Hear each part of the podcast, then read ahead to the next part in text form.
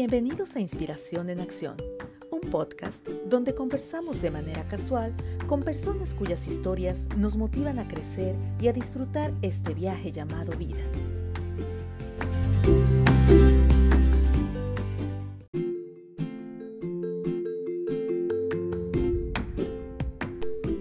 Hoy conversaremos con Adriana Mull, una mujer multifacética que se ha reinventado y ha logrado ser una persona plena y feliz. Hola amigos, hoy tengo el honor de conversar con Adriana Mull. A Adriana yo la conozco desde hace aproximadamente siete u ocho años. Ella es profesora de educación primaria, es eh, autora de libros para niños, eh, una excelente mamá también eh, realiza patinaje artístico y hasta ha estado en competencias. Y sobre todo, Adriana es una persona extraordinaria, una amiga muy querida. Adriana, ¿cómo estás? Buenas noches. Hola, Noemi. Buenas noches. ¿Cómo estás? Muchísimas gracias. Qué, qué lindas palabras. gracias. No sé si me faltó algo, Adriana, porque eh, esa es una de las cosas que yo admiro de ti, o sea, todo lo que puedes eh, hacer.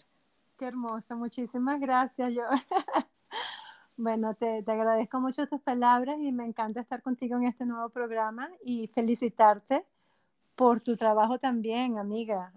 tú eres una gran mujer y yo te admiro mucho a ti. Ay, gracias, Adriana. Y pues mira, no, este, yo quiero eh, eh, entrar a la conversación de lleno eh, porque fíjense que Adriana, yo la conocí, ambas aún nos desempeñamos como maestras de educación primaria y en una de las escuelas tuve la, la fortuna de conocerla y pues hemos eh, estado conversando, eh, hemos hecho una buena amistad, ella es venezolana, también mi esposo es venezolano, entonces bueno, ahí eh, también hay una conexión cultural. Pero Adriana, fíjate que yo quiero comenzar diciéndote las cosas que admiro de ti y que por eso te, te invité a este nuevo proyecto.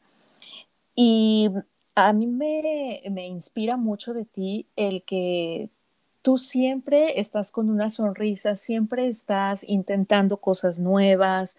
Em, me gusta mucho cómo te, reinventas. Ah. Em, cuando yo te conocí, eras profesora después de, em, bueno, que tienes una maestría en la Universidad Metodista, ¿no? Que es una universidad bastante reconocida en, en la cuestión de educación, ¿no? Y después un día me contaste que patinabas y yo, wow, patinas. Es que lo último que te escuché decir fue lo de la sonrisa. ah, sí, sí, sí. Bueno, espero que se haya este, grabado, yo creo que sí. Yo Eso creo fue que lo último que escuché, que, que, que sí tienes razón, porque yo siento que uno en la vida, amiga, tenemos elección y, y sí, cosas terribles nos pasan a todos en la vida, ¿sabes? Pero pero como yo le digo a mis hijos, uno tiene que elegir cómo, cómo voy a tomar ese problema. ¿Lo voy a tomar para adelante con emprendimiento o, o, me voy a ahogar en él? Entonces, lo de la sonrisa es eso, que uno tiene que dar la cara con buenos dientes para seguir adelante, ¿no? Sí, oye, pero me voy a regresar un poquito en, tu, en tu historia, porque fíjate que ahorita me estaba acordando que hubo un tiempo que tú también viviste, no sé si en Inglaterra, en Escocia, sí. pero y, yo creo firmemente que las situaciones de vida que vamos enfrentando obviamente nos van moldeando. Eso es. Y, y lo que tú dices, uno toma la decisión de o me quedo aquí tirada llorando o me levanto y agarro más bríos, ¿no? Sí, que... Sí, perdona que te interrumpa, sí, ahorita que, que lo trajiste aquí, ah, a mi recuerdo, esa fue una etapa horrible en mi vida. Yo estaba casada con un hombre que prácticamente era un monstruo y abusaba horriblemente y básicamente yo estaba en Escocia que yo estaba, no sé si decirlo así en el podcast, pero yo estaba pensando hasta en el suicidio. Yo recuerdo que que yo habría, habían unas, unas píldoras que, que yo tenía que tomar y yo llegó un momento, yo estaba sufriendo tanto, ese, ese hombre fue, y para cualquier mujer que esté pasando por una situación que un hombre es abusivo, tú sabes que muchas veces uno tiende, lamentablemente, el ser humano, chica, tiende a creer lo peor que le dicen de uno mismo. Llega un momento en que a pesar de, de, la educación, a pesar de, de muchas cosas, eh, yo, eh, yo creo que eso es algo que nosotros tenemos que, es malo, ¿no?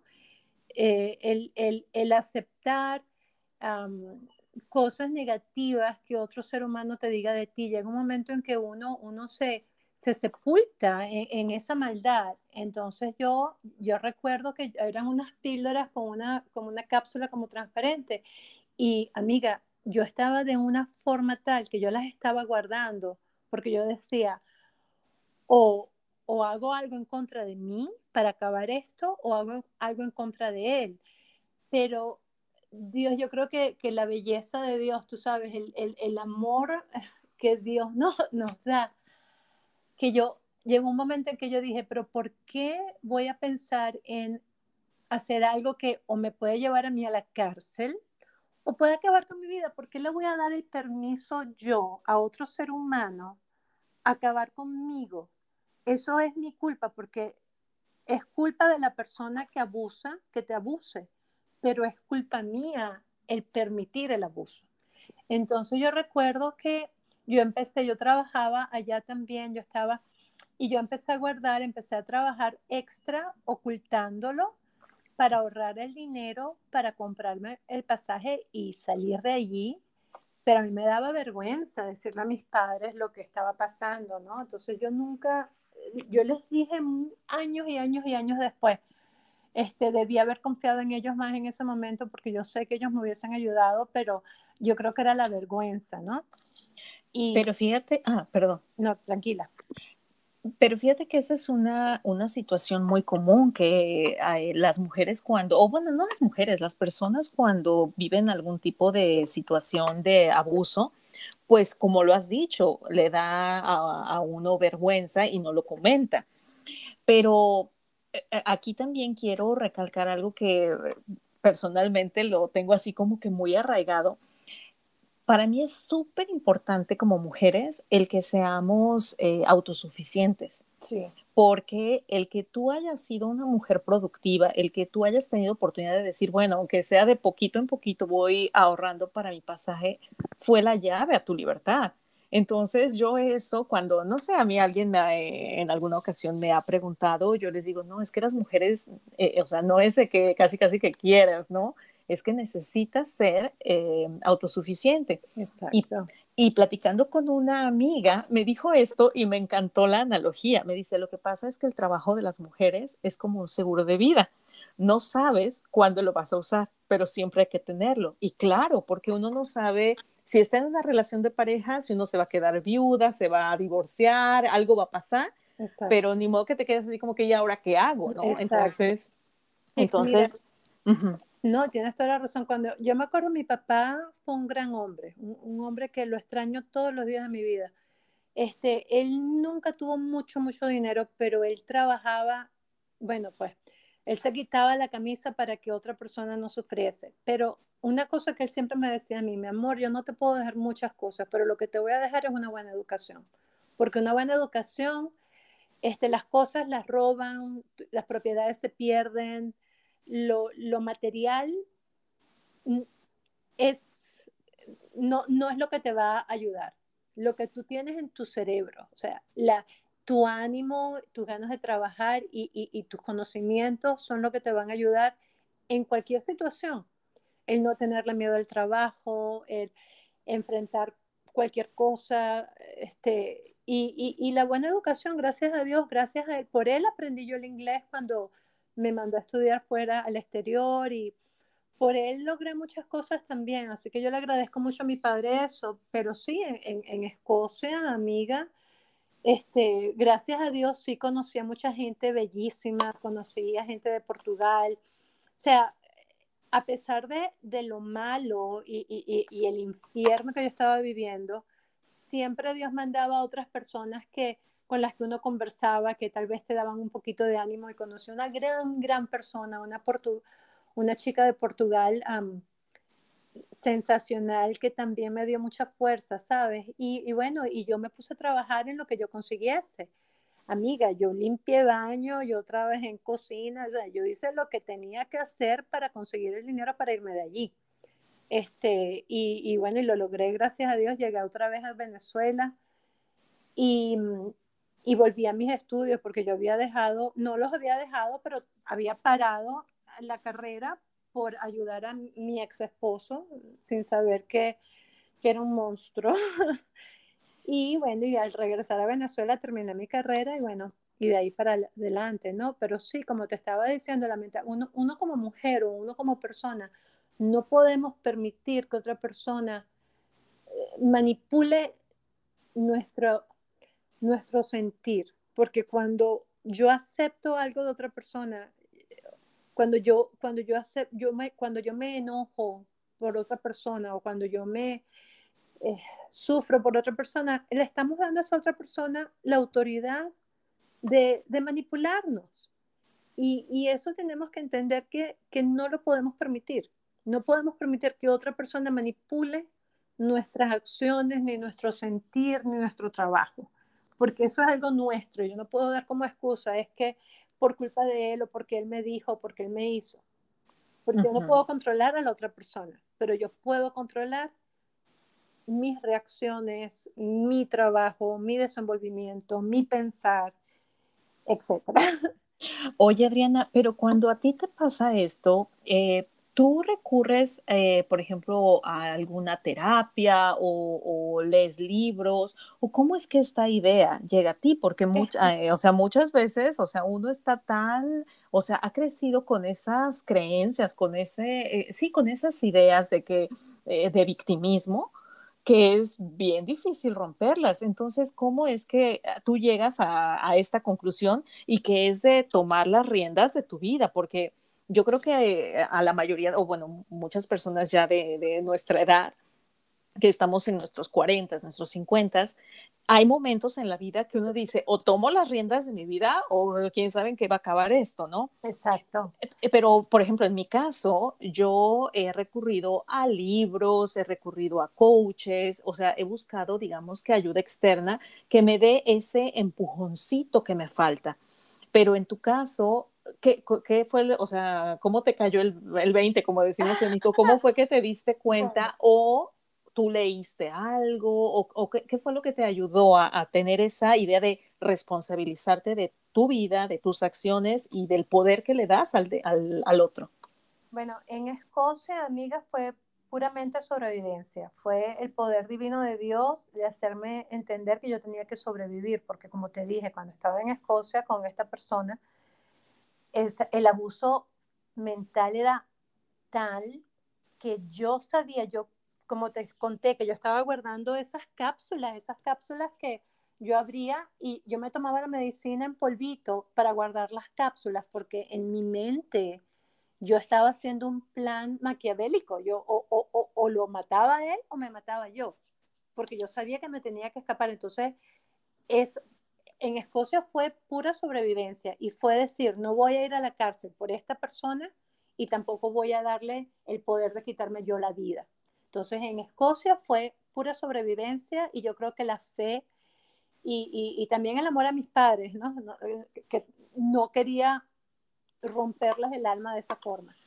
Este, y darles un sufrimiento, ¿no? y estando tú tan lejos. Exacto, exacto cuando regreso a Venezuela, que termino los estudios, este, eh, ya eso fue este, maravilloso para mí, ya me sentía como yo nuevamente, este, ahí sí busqué la ayuda de mi mamá porque en ese momento yo no tenía mucho dinero, mi mamá y mi papá me ayudaron a pagar el divorcio con esa persona y a los pocos meses me salió la oportunidad de venir aquí a Estados Unidos, este, un ex compañero en la católica, había venido para, para Texas y me llamó por teléfono una vez me dijo, mira, están buscando maestros bilingües, mándame tu currículum para yo entregarlo, porque yo sé que tú hablas inglés. Entonces le mandé el currículum, él lo pasó al director, me llamaron para una entrevista me acuerdo que vine en mayo, mi papá me ayudó con el pasaje, vine en mayo, llegué un miércoles, hice la entrevista el jueves, el viernes me contrataron, me fui a Venezuela, arreglé mis papeles y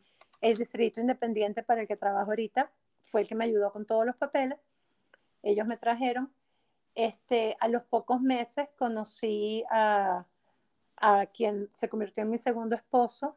Este, y como nos casamos un poco rápido, nos casamos como en cinco meses, este, bueno, tú sabes que aquí en los Estados Unidos fuimos con un abogado inmediatamente y me dijo, mira, renuncia porque para que no piensen que, que tú sabes que te casaste por, por papeles o algo así, renuncia, haces tus cosas tranquilas. Bueno, con la ayuda de Dios, amiga, como todo, se hizo todo muy legal, muy bien, este, eh, al, poco, al, poco rato eh, tenía mis papeles ya bien, pude volver a mi trabajo como maestra y bueno, hace como nueve años atrás tenía un matrimonio muy feliz, yo, yo estaba muy enamorada de mi ex esposo, teníamos un matrimonio muy lindo, pero él era tres años menor que yo y lamentablemente conoció a una, a una mujer menor que él y él se enamoró locamente de esa mujer nos acabamos de, y traigo esto aquí uh, porque viene la segunda parte que yo creo que es lo que más te interesa,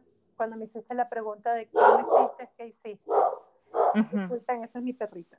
Ah, está bien. Este, bueno, entonces, él me había dicho, nosotros vivíamos en Garland en aquella época, y él estaba loco por mudarse donde estamos ahorita, o donde estoy viviendo ahorita.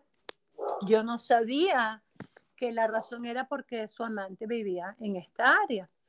Entonces, cuando llegamos, em, yo me acuerdo que estaba buscando qué hacer con, los, con mis hijos, estaban ellos pequeños en, esa época, 8 eh, y 10 años, y los llevé a patinar. Ah, yo me acuerdo que cuando me puse los patines, amigas, me caí, me dio una matada, yo no sabía patinar para nada. Tenía un, uh, un bruise, un, de moretón. un moretón, perdón, de rodilla a derrier, o sea, grandísimo. Te entiendo, porque la vez que yo fui contigo, ay, me dio una vergüenza de y despedida, tres caídas y no podía levantarme. Sí, es que es peligroso. Y uno, y uno como ya adulto, yo, uno no rebota, yo me caigo y me quedo. Bueno, entonces me acuerdo que, pero mis hijos se divirtieron un montón. Bueno, yo me había caído y me dio bastante miedo porque la caída duele. Cuando llegamos a la casa, no estaba mi ex esposo y de repente recibo un texto en el teléfono que dice, me fui, fue mejor así. Ahora, yo no sabía ni me lo esperaba. Cuando voy al cuarto veo que no hay ropa, él se había llevado ya toda su ropa, yo no entendía. Y este, tú sabes, la, eh, bueno, se fue, se fue con, con, su, con su mujer nueva y, y, y, nos dejó. Y yo en ese momento me sentí perdida. Este, estaba muy dolida, eh, era un dolor muy grande y un miedo, un miedo muy grande porque yo desde que había llegado acá prácticamente estaba casada con él y hacíamos todo, él era toda mi familia porque mi familia estaba con, toda en Venezuela yo no tenía a nadie, a nadie aquí. Este, después de eso, después que eh, un tiempo después llegó parte de mi familia para acá, pero hasta ese momento yo estaba, éramos prácticamente él, los niños y yo. Y entonces, yo creo, Dios es grande, como tú dices, Dios es demasiado grande. Y yo creo que Dios sabía lo que estaba haciendo cuando me, me llevó a patinar y que y que me haya caído de la forma en que me caí y el moretón que me di en la, en, en la pierna hasta el derrier. Porque en ese momento yo recuerdo que me senté y yo no podía llorar delante de mis hijos, ¿no? No quería que ellos sintiesen ese sufrimiento. Me tocó a mí explicarles lo que había pasado buscando las palabras. Y me puse a pensar que yo necesito superar esto. Y lo primero que pensé fue, yo no voy a volverme una glotona que va a comer el sufrimiento, ni tampoco voy a llorar más, no, yo tengo que mostrar fortaleza.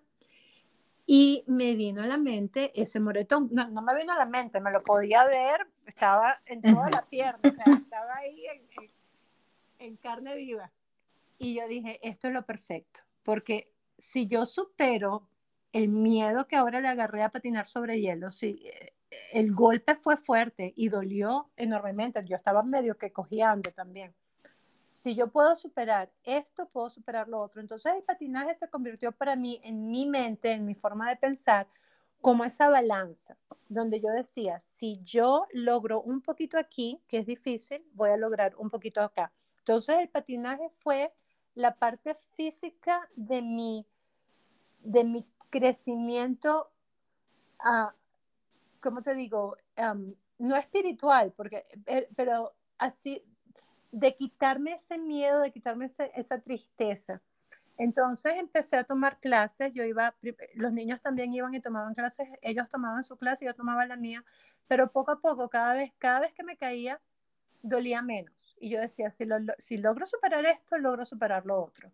Entonces, cada cosita, cada, cada vuelta que aprendí a hacer, cada, cada técnica que superaba, iba fortaleciendo mi espíritu como mujer, porque me ponía, me veía más bonita al espejo, me veía más fuerte, luego.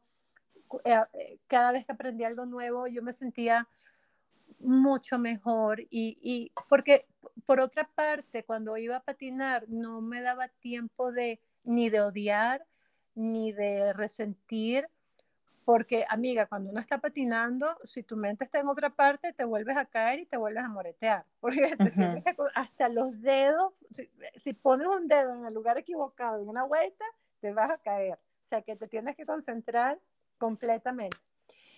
Y no sé eso, y eso me fue, eso, eso fue justamente lo que yo necesitaba y lo que me ayudó a salir de esa tristeza tan profunda que fue haber sido abandonada por un hombre. Oye, eh, pero regreso, eh, pero ¿sabes qué? Ahora que me estás contando, veo aquí un patrón, que tú sales sola, o sea, tú buscas tus herramientas, tus recursos para salir adelante.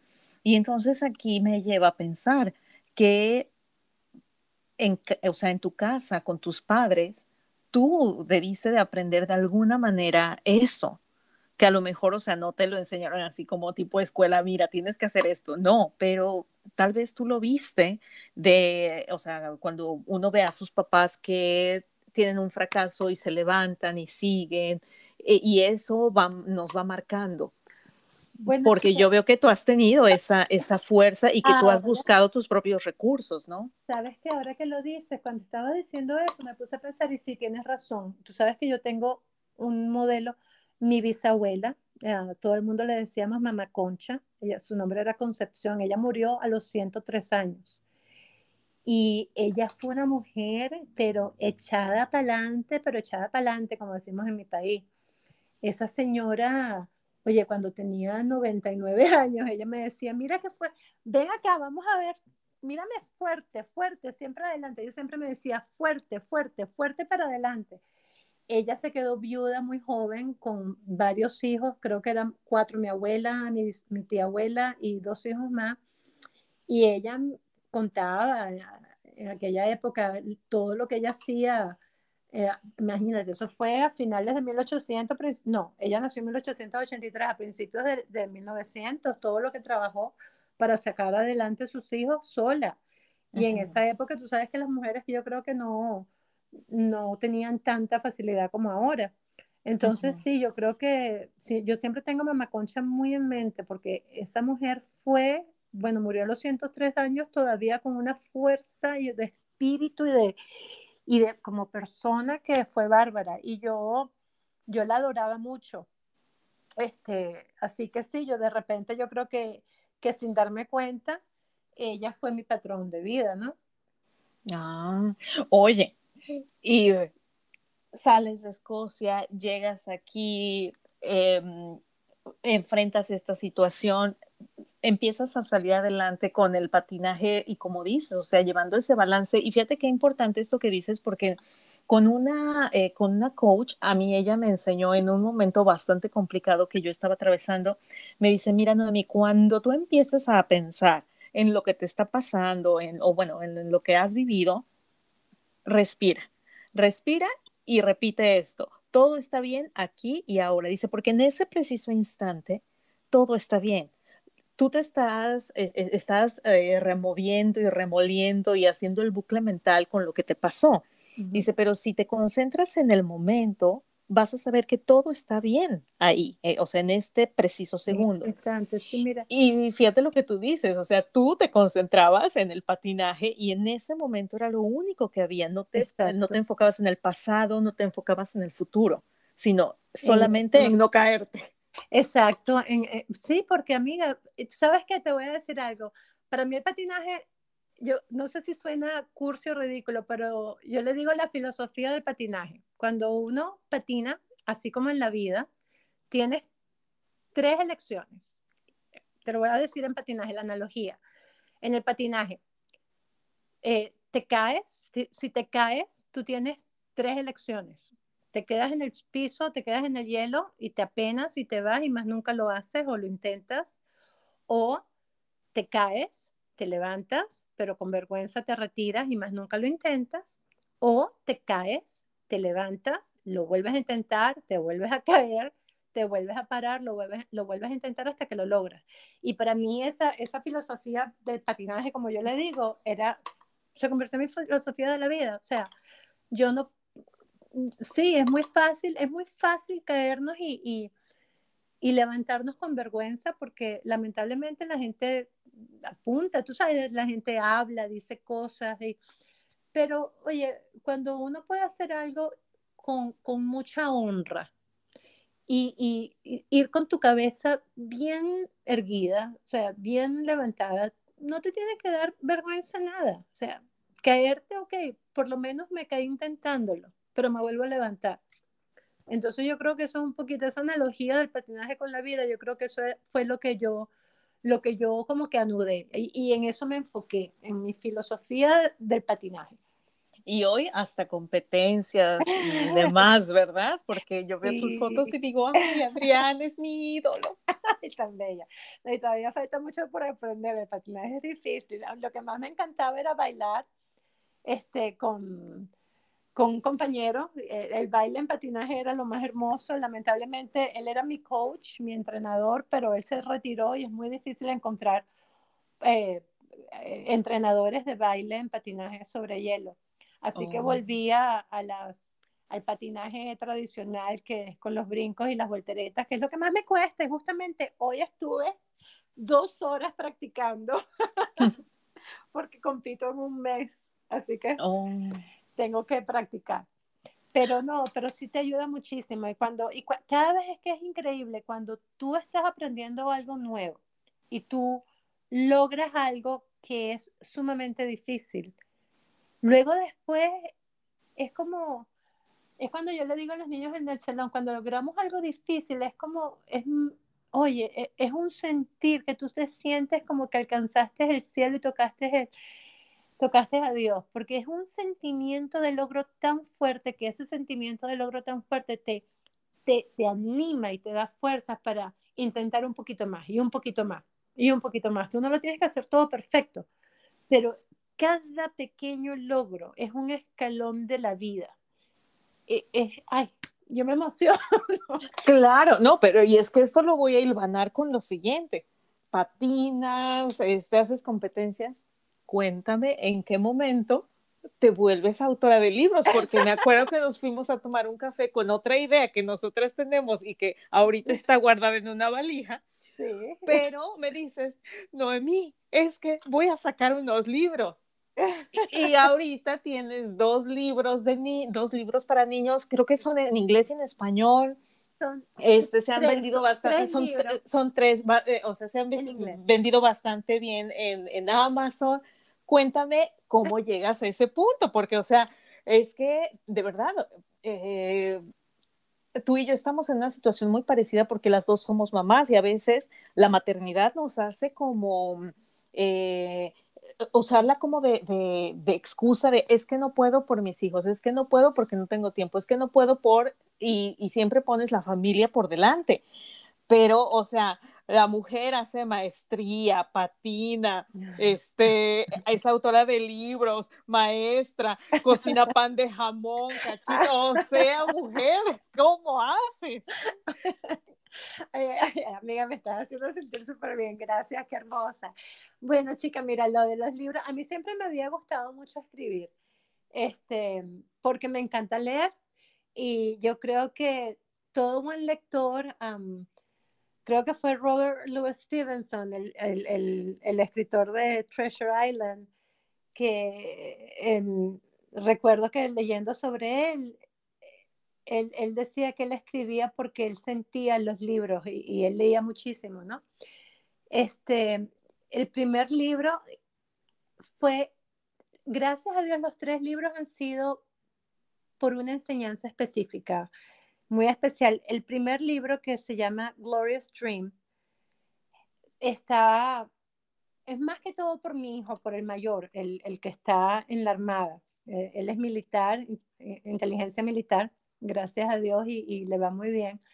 Pero cuando él estaba pequeño, tú sabes que aquí en Estados Unidos a veces los niños sufren mucho con, con lo del bullying y otros niños que, no sé, chica, eh, las personas siempre tratan, y, recuerdo a mi, a mi primer esposo cuando me dejaba de la forma como me dejaba, que, que fue un bully, fue un bully en, mi vida y, y, muchos niños pasan por eso. Y el, el, ese es el, darle fuerza a tu vida y no a otra persona que te controle tu vida por medio del sufrimiento. Cuando yo estaba haciendo la maestría en la universidad en Southern, en SMU, eh, una gran profesora, excelente profesora, Dr. Vincent, ella tenía cabras. Y, y, las clases con ella eran todos los viernes, me acuerdo, los viernes en la noche. Yo trabajaba durante el día en la escuela y hacía la maestría en la noche. Y ella nos contaba de sus cabras, siempre que llegaba, porque mis cabras y mis cabras nos echaba todos los cuentos de sus goats. Y una puertorriqueña que estudiaba conmigo, un viernes cuando llegó Dr. Vincent, y Dr. Vincent fue a contarnos sobre sus cabras, la puertorriqueña, please, no, no, no, no nos cuentes más de las cabras, porque anoche tuve una pesadilla con las cabras que, y me despertaron. Y me acuerdo que yo me moría de la risa. Yo, trataba de mantenerme seria, pero estaba muerta de risa porque me dio risa lo que ella dijo. Entonces, como yo le leía todo a mis hijos todas las noches y, contábamos cuentos todas las noches, este, a mi hijo Uriel estaba pequeñito en esa época y le estaba contando sobre una cabrita que estaba, o sea, más o menos inventando un cuento por, por lo que le había pasado a Dr. Vincent, pero esta cabrita hacía travesuras. Entonces me acuerdo que Uriel mi hijo me dijo, estaba pequeñito, estaba en kinder en esa época, me dijo, mamá, yo no quiero que la cabra sea traviesa. I, don't want her to be mischievous. Yo quiero que ella ayude a otra persona. Porque yo estoy cansado de que la gente a veces, eh, que los, mis compañeros de mí me hacen cosas feas y nadie me ayuda. Yo quiero que la cabra ayude. Entonces, me hizo pensar, o sea, sufrí mucho que me dijese que él estaba le vi el dolor de que otros niños en la escuela le estaban haciendo daño y que él en casa no quería eh, que el cuento tuviese una, una cabra traviesa, quería que la cabra ayudase a alguien. Entonces empecé a contarle la historia de una cabrita que, que todavía traviesa y tenía una vida muy linda en la granja. Y en la historia y Uriel fue el que más o menos me decía, bueno, ¿y por qué la cabra no hace esto? ¿Y por qué no hace lo otro? Entonces, yo creo que él me ayudó a escribir la historia en ese momento. Y de ahí nació el, el, primer libro titulado Sueños, El sueño de Gloria o Gloria Stream. Y el nombre de Gloria es porque la puertorriqueña se llamaba Gloria. y ella tuvo ese sueño que fue el que me dio risa y me inspiró a contarle a mí los cuentos de la cabrita a mi hijo. Y en esa historia justamente eh, la cabra tiene una vida muy hermosa, donde tiene sueños preciosos, todas las noches sueña con el hijo del granjero y que salen a pasear y comen galletitas. Y una noche ah, el sueño es cambiado por una pesadilla y él se encuentra en un lugar oscuro, triste, está enfermo, ve, sillas de ve una silla de rueda, le están inyectando, le están vacunando y en ese sueño él sufre. Entonces se despierta y todo va triste y, y empieza la aventura donde un, su amigo el cochinito le dice que los sueños pueden ser cambiados, entonces van a la luna y bueno. Y en esa historia se trata sobre que la, la cabrita aprende a, a entregar lo que él más quiere a una persona que ni conoce para que esa persona esté eh, sienta alegría en su vida y al final todo el mundo gana porque todos eh, se convierten en amigos. Entonces, e, esa fue la primera historia. luego la segunda historia fue un poquito más triste. En mi escuela, hace como cinco años atrás, uno de mis alumnos llegó trastornado porque en uno de los gun shootings en Garland, su hermana la mataron ah, en la puerta de su casa eh, por una iniciación de, de guns. Eh, entonces me acuerdo que cuando llegó, él me comentó, me dijo, estaba muy triste, me dijo que cuando él creciese, él quería, él iba a vengarse y él iba a odiar. O sea, esas fueron sus palabras, yo voy a odiar y me voy a vengar. Y esa fue, se convirtió en una clase muy linda porque me acuerdo que ese, ese, ese día ni siquiera enseñé lo que tenía que enseñar.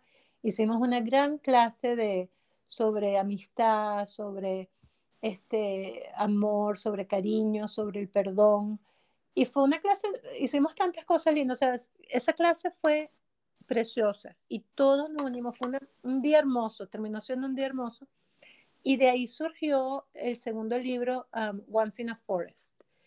Eh, y justamente se trata, y, el osito principal está basado en este niño Eduardo, que, eh, pero en el libro él, él es el único en, en, esa, mm, en ese forest, en ese gran bosque, todos los animales se llevaban mal porque no se comprendían, eh, por sus diferencias, ninguno se llevaba bien, ninguno entendía por qué el otro actuaba como actuaba, y fue el osito quien conoce a una criatura completamente distinta, que es un patito, y, este, y la amistad que surge entre los dos se, eh, se convierte entonces en, en, esa, en esa luz que, que, que, el resto de los animales empieza a ver y la alegría de, de estos dos amigos tan diferentes y, y, que contagió a todo el bosque y, y todo el mundo empieza a, aceptar, a,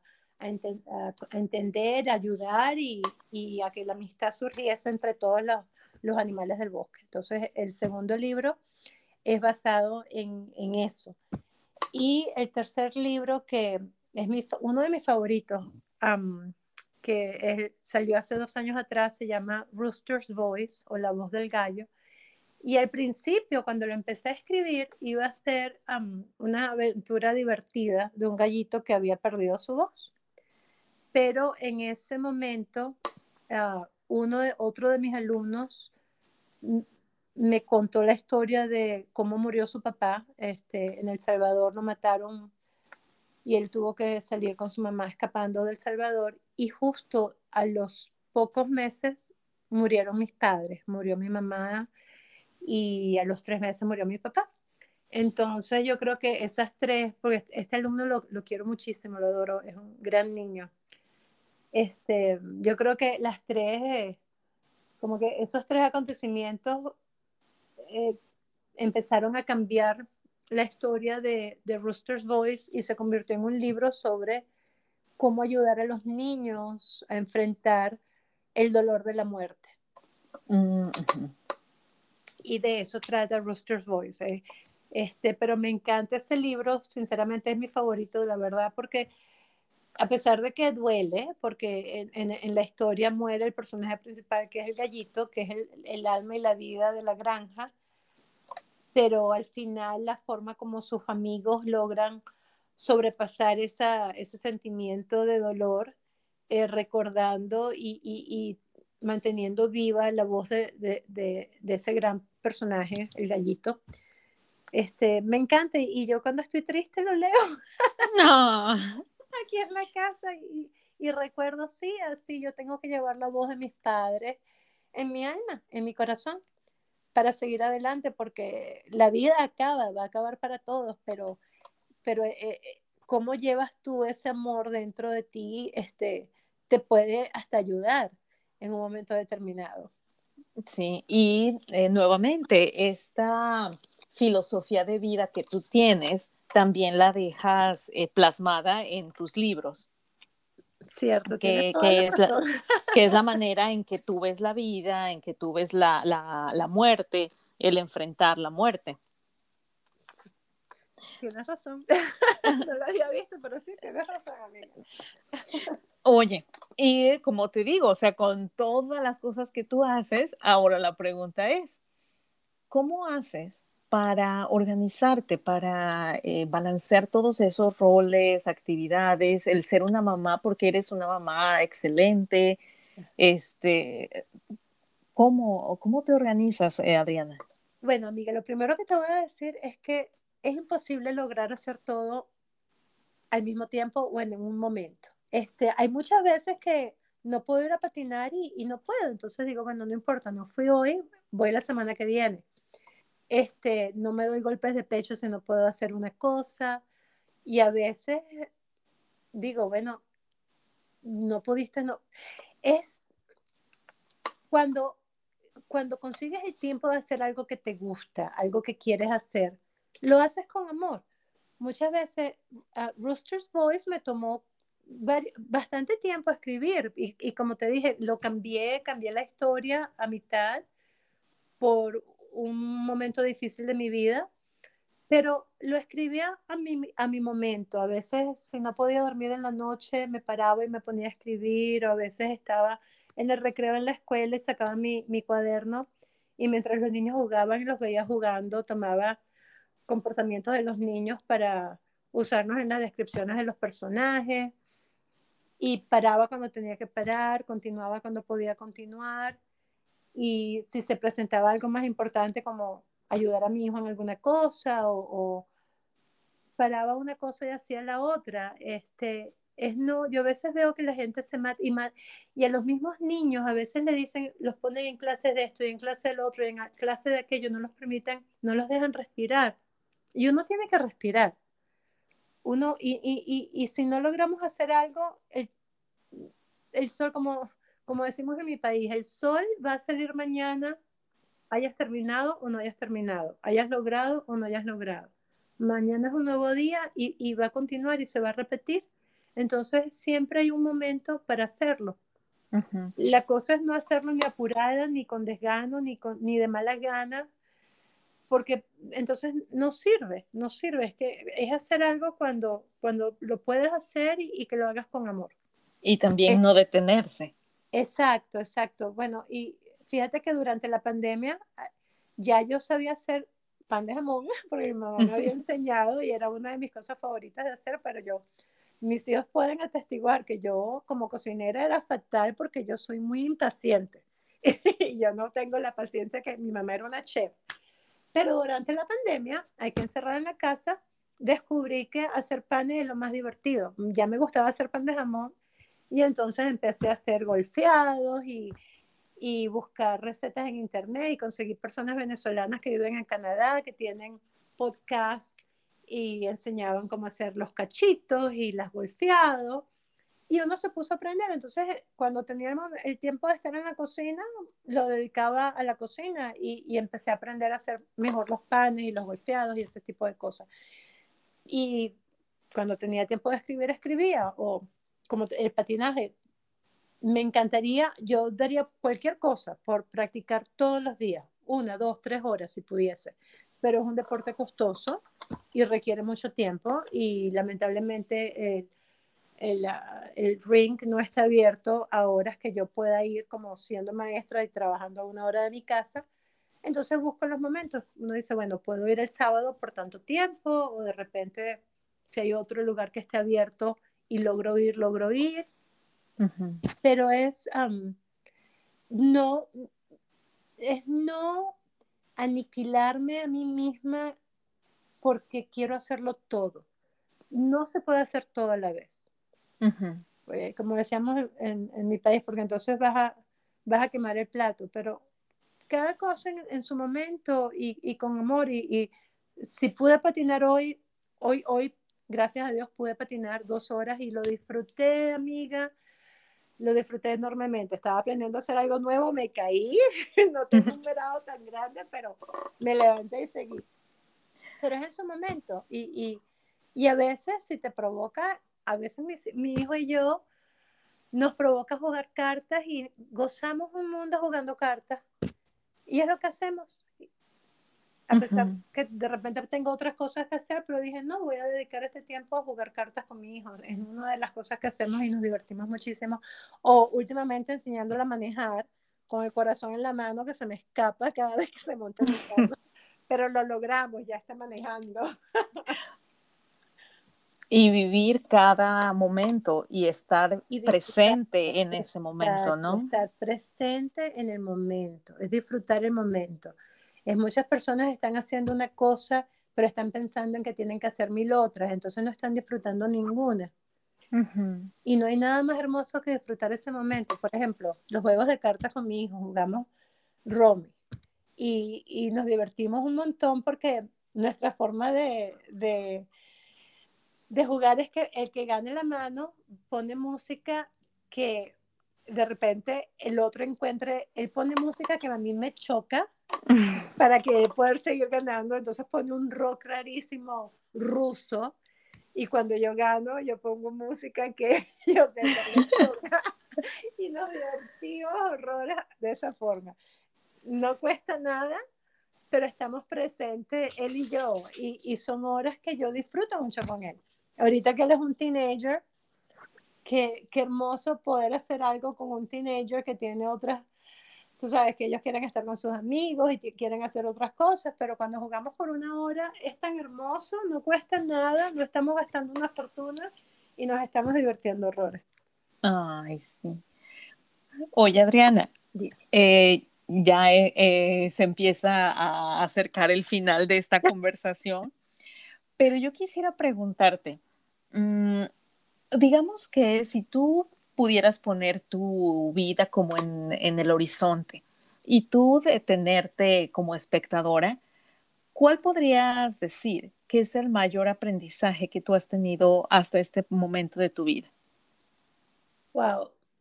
Sinceramente, amiga, yo creo que cada día es un enorme aprendizaje para mí. Yo creo que cada, yo creo que yo le doy gracias a Dios por todos los errores que he cometido, por todos los problemas que he sufrido y por todos los momentos difíciles. Porque yo creo que aquí como espectadores, viendo mi vida en el horizonte de mi vida,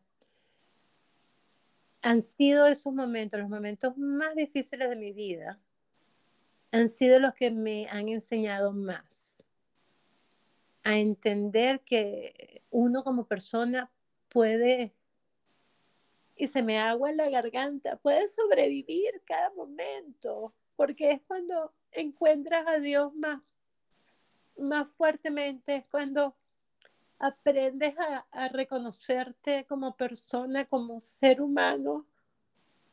Sabes de tu fortaleza, ¿no? Sí, es, como, es cuando sale, porque, por ejemplo, en Escocia, cuando tú me preguntaste qué fue lo que te ayudó o, cómo lo hiciste, qué libro leíste, no, fue sobrevivir.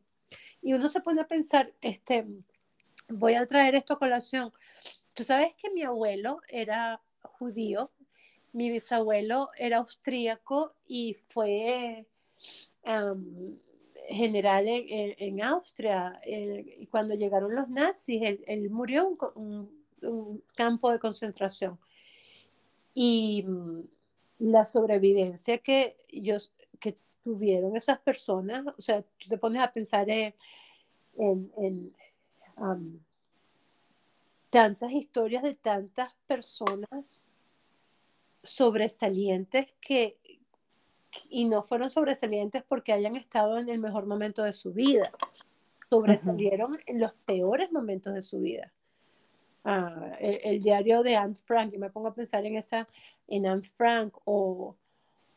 en el mismo Víctor Frank con el, em, el hombre en busca de sentido. Eh, bueno, y bueno, y pensando aquí como maestra, este, yo siempre hablo mucho de Helen Keller, sinceramente a mis niños, porque yo les digo, en el salón yo siempre les cuento esa historia, porque yo les digo, una niña en, en una época en que no habían no teníamos todas las comodidades que se tienen ahora y, toda la parte tecnológica que ayuda tanto a una persona que tal vez sea ciega o muda. Y que una persona como ella haya logrado, sin poder ver ni escuchar y sin hablar, todo lo que logró hasta un doctorado, ustedes no me pueden decir que ustedes no van a poder cuando ustedes pueden ver y ustedes pueden escuchar y ustedes pueden hablar. Si ella pudo, ustedes pueden. Y yo, yo creo que Helen Keller se convierte como que en el ídolo, en el ídolo de, de los niños de mi salón. Pero es que es cierto, tú te pones a pensar, amiga, cuando me hiciste esa pregunta, todas estas personas vinieron a mi mente porque si ellos pueden es, es encontrar esa fuerza y la vida no es fácil, uno nunca va a tener una vida de flores, uno nunca va a tener una vida, serán, bueno, tal vez yo esté equivocada, pero yo creo que muy pocas personas tienen una vida llena de, de solamente éxitos, porque yo creo que... No, eso no, no, no pasa. Para uno tener éxito, uno tiene que caerse y levantarse y caerse y levantarse mil veces. Y ahorita que están las Olimpiadas, esas personas, uno ve esas bellezas que hacen en, en gimnasia y en patinaje. Y, y yo como patinadora te puedo decir, que para que esas personas logren lo que logran, eh, la práctica, las caídas, eh, los golpes, eh, el tiempo, se ve fácil al final, pero esa facilidad y esa belleza tuvo que llevar muchos golpes y, y mucho, mucho fracaso antes de lograr ese gran éxito y esa hermosura que luego logran ellos presentar. Así que la vida es un aprendizaje constante. Em, y es disfrutar, no disfrutar la caída, no, no quiero ser, es cuando, cae, cuando uno cae, es entender que esa caída no es la última caída de tu vida, es entender que esa caída es un, un nuevo escalón para tú aprender a levantarte y a mejorar y no volver a caer con la misma fuerza, de repente no sentir el mismo dolor, pero te vas a seguir cayendo.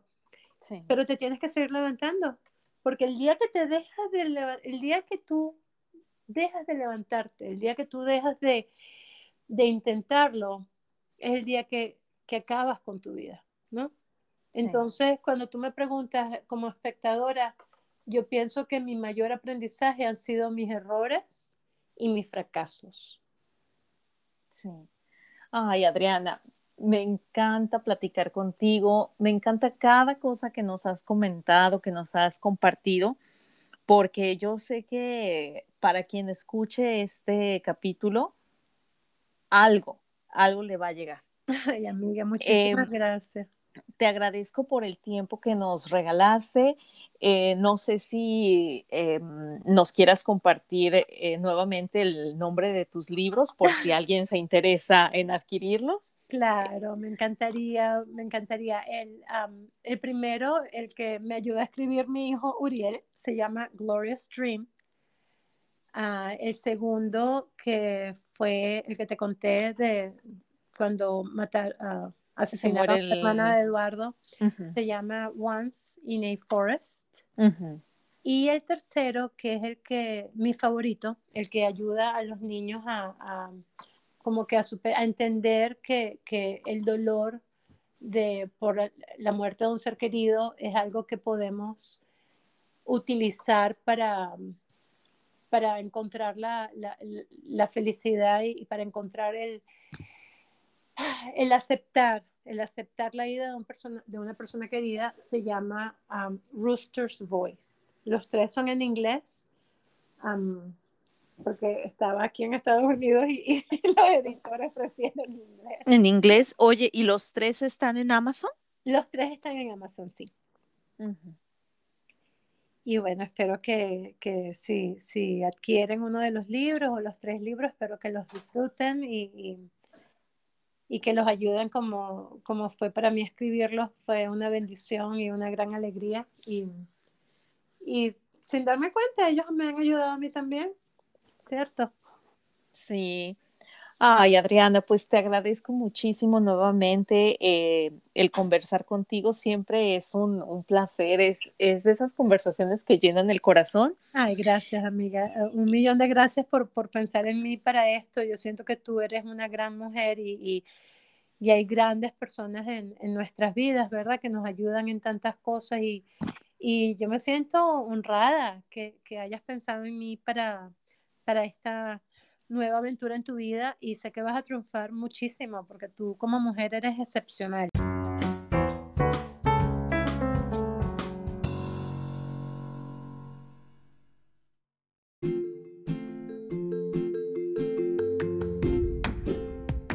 En nuestro próximo capítulo conversaremos con Jessica Malagón, quien nos recuerda lo crucial que es tener sueños, metas y confiar en el poder del universo. Muchas gracias por acompañarme el día de hoy. Los espero la próxima semana.